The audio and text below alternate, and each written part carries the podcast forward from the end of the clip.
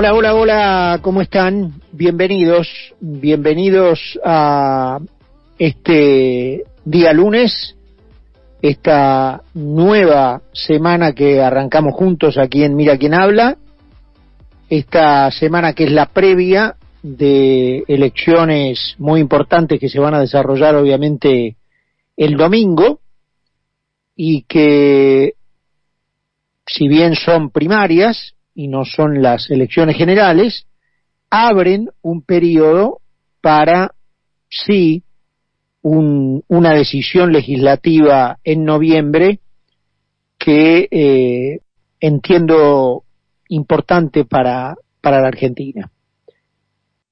Eh, en materia de información, como hacemos siempre, eh, hay bastante, obviamente mucha está relacionada con lo que ocurrió ayer domingo en Brasil, este, y hasta dónde las autoridades argentinas jugaron el papel de el típico vivo criollo que quiere pasar por encima de determinadas de determinadas normas o si eh, la Argentina de buena fe me refiero obviamente a la cuando digo la Argentina me refiero a la delegación eh, que presidida por Chiquitapia eh, debía enfrentar a la selección brasileña en, en San Pablo.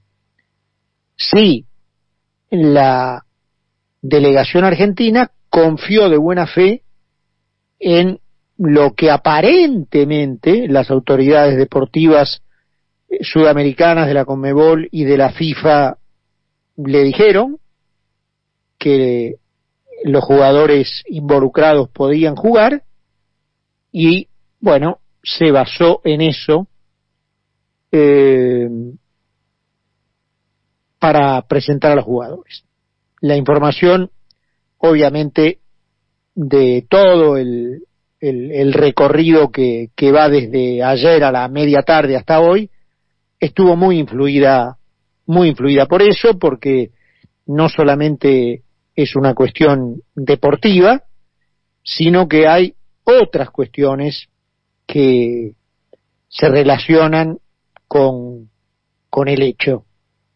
Eh, lo deportivo pasa a ser solo una parte, cuestiones políticas, cuestiones, repito, hasta de si otra vez quisimos jugar el papel del, del vivo criollo, eh, y quién sabe cómo nos va a salir. Hay cuestiones eh, que tienen que ver con la relación que hay entre la política nacional brasileña y la del Estado de Sao Paulo, que responde a mm, colores políticos diferentes. Es decir, detrás de la cuestión deportiva hay todo un tema eh, que involucra al problema que se sucedió a partir de las cuatro de la tarde de ayer. En el ámbito local, eh, no podía faltar el presidente Fernández, que cada vez cuesta más, ¿no? Eh, ponerle la palabra presidente delante de su nombre, porque mm, ya a esta altura es un hecho incontrastable, que, no está capacitado para el cargo, es francamente penoso, eh, uno no sabe si es un ignorante, si es un hipócrita profesional, eh, si es un cínico, si es todo eso junto, si es un payaso, y la verdad, eh, obviamente un mentiroso, pero hoy se refirió al tema del cepo de la carne en un tuit, en donde defendió, por supuesto, la medida y dijo que el precio que pagan los argentinos no puede estar condicionado por los precios internacionales. Eh, y que desde que se había implementado esta decisión conocida popularmente como el cepo a la carne, se, había, se habían logrado bajar el precio de los cortes. Primero, la burrada de relacionar la cuestión eh, de, las exportaciones con eh, un precio interno como es el de la carne. Eh, las exportaciones no tienen absolutamente nada que ver con el precio interno de ningún bien. Y para dar, para ser concreto, mm, me voy a basar en un, en una información dada por Miguel Boyano, el conocido economista, que mm, en un tuit produce tres o cuatro ejemplos que yo le voy a leer, que terminan con la hipocresía y el cinismo de Fernández. Argentina exporta el 16% del Producto Bruto Interno y tiene una inflación del 50%. Exporta el 16% del producto del PBI y tiene una inflación del 50%. Bélgica exporta el 80% del PBI y tiene una inflación de 0,43. La República Checa exporta el 71% de su PBI y tiene una inflación de 2.3. Hong Kong, escuchen esto, importa, eh, mejor dicho, exporta una vez y media su producto el 176, más de una vez y media, el 176% de su PBI exporta a Hong Kong y tiene una inflación de 0,3%. Las exportaciones no tienen nada que ver con la inflación. Entonces el presidente volvió a ratificar que es un, que es un mentiroso, que es un burro, que es un cínico, o que es todo eso, o que todo eso, o que es todo eso junto. Em, y yo quería conectar esta cuestión con un comentario que no tiene que ver con la noticia del momento, pero que como vemos tiene que ver con la realidad que vive la Argentina. Porque Fernández no es el primer idiota que lamentablemente gobierna el país. Y hay muchas posibilidades que los desatinos que está viviendo la Argentina se hayan debido después de todo al diseño que propuso un conjunto de idiotas, de esto hace ya obviamente mucho tiempo, em, esa idiotez de nacimiento puede haberse disfrazado en algún momento de dogma, de revolución iluminada, de soberbia guerrillera o de romántica sensiblería, porque las hemos tenido todos, pero lo que hubo en el fondo fue una formidable ignorancia sobre las reacciones humanas más estomacales.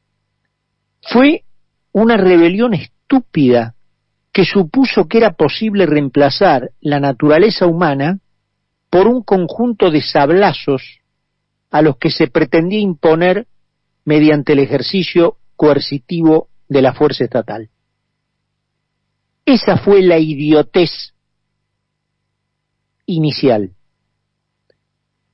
Después vamos a redondear el comentario para ver si esa idiotez fue una, fue una idiotez de algunos pícaros, por llamarlo de alguna manera, o realmente fue un conjunto de idiotas reales, seguidos luego por un conjunto de idiotas útiles, que por supuesto votó sistemáticamente estas ideas que nos han traído hasta acá.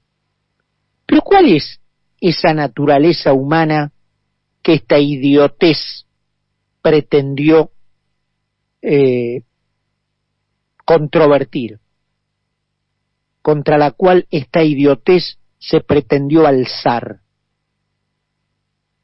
Esa naturaleza humana es muy sencilla. El ser humano, lo demuestra sobradamente la prueba empírica, piensa primero en sí mismo, o, o descubrimiento, ¿no? El ser humano piensa primero en sí mismo. Entonces, a ver, ¿es eso un vicio? supongamos que es un vicio, que no es una virtud, que es un vicio. Pero rebelarse contra la naturaleza humana para proponer edificar una sociedad nueva sobre un principio completamente falso, es decir, que el ser humano va a pensar primero en los demás antes que en sí mismo, es un acto de idiotez y segundo de soberbia, que en algunos casos en la, en la Argentina llegó hasta ser armada.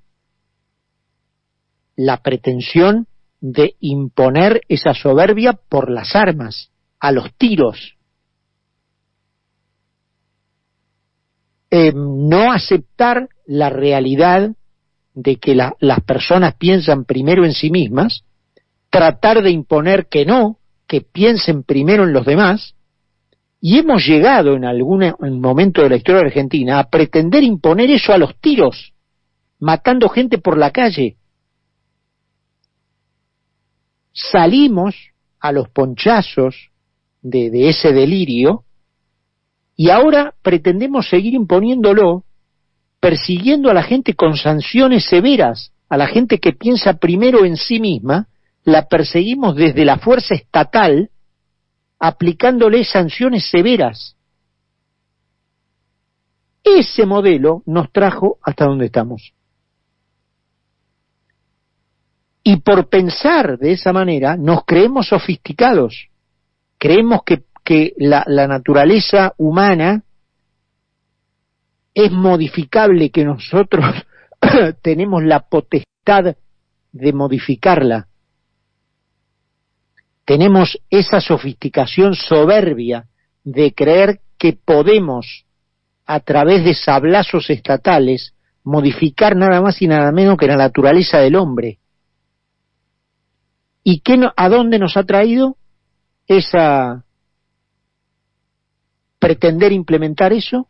a un país en donde más del 60% de la sociedad es pobre, en donde casi el 70% de la sociedad vive en la informalidad, es decir, en donde no rige ninguna ley, en donde realmente estás en la selva, en donde no hay derecho a nada y en donde lo único que rige es el sálvese quien pueda. O sea, fíjense la paradoja, ¿no? De proponer un mundo ideal en donde la gente pensara en los otros antes que en sí mismo, a llegar a una ley de la selva en donde rige el sálvese quien, eh, pueda. Fíjese el nivel de la idiotez. Fíjense el nivel de la idiotez.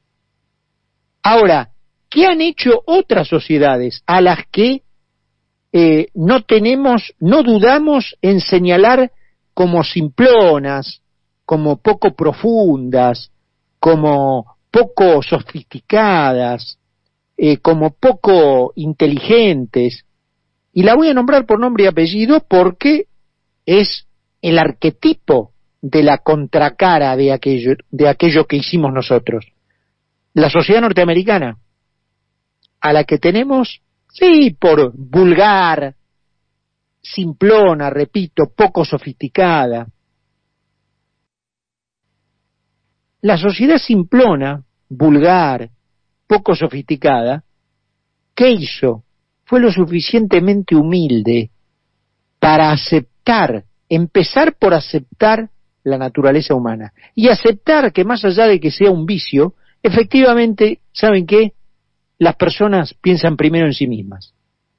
Entonces, dado que eso es un hecho natural, valga la redundancia, de la naturaleza, a ver, si yo busco efectivamente el bien de la mayoría, si es posible incluso el bien de todos, ¿cómo hago para explotar esa debilidad humana, explotar ese vicio humano, si querés, de pensar primero en uno mismo y no en los demás, para que mientras uno piensa en uno mismo, persigue el fin egoísta de satisfacerse uno, ese trabajo que hace para satisfacerse a sí mismo genera un bien residual que necesariamente se traslada a los demás.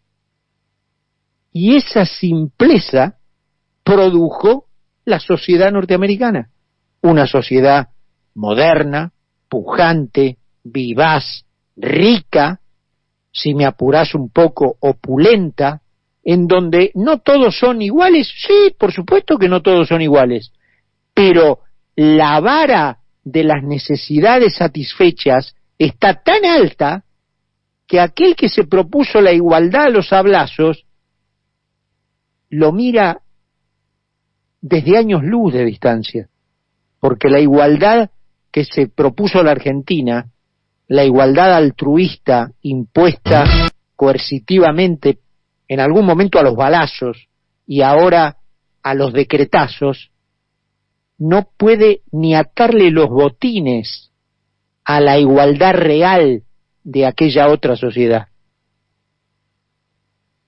en donde las necesidades satisfechas están tan altas que cualquiera que caiga allí de imprevisto no casi no puede distinguir a un rico de un pobre. Así que cómo le fue a los simplones, ¿no? Y cómo nos fue a los sofisticados.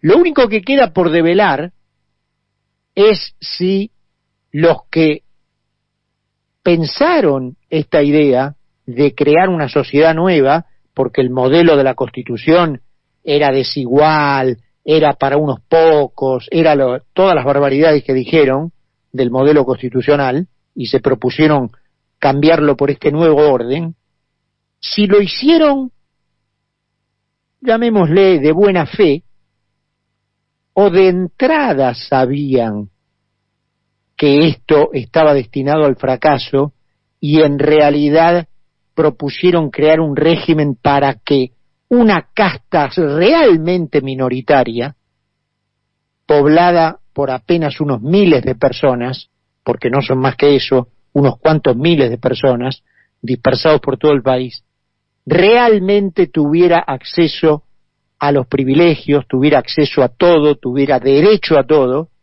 y abajo quedara un pueblo raso, sin derecho a nada, pobre, en muchos casos directamente miserable. Esta es la única duda. ¿Fueron idiotas, bien intencionados, siguieron, seguidos por millones de idiotas útiles que se creyeron el embuste o fueron hijos de puta que sabían de entrada que estaban vendiendo una mentira para enriquecerse personalmente. 8 y 20 en la tarde de Buenos Aires, 15 grados. Seguí con nosotros en Mira quién habla. Mira quién habla. Mira quién habla. Mira quién habla.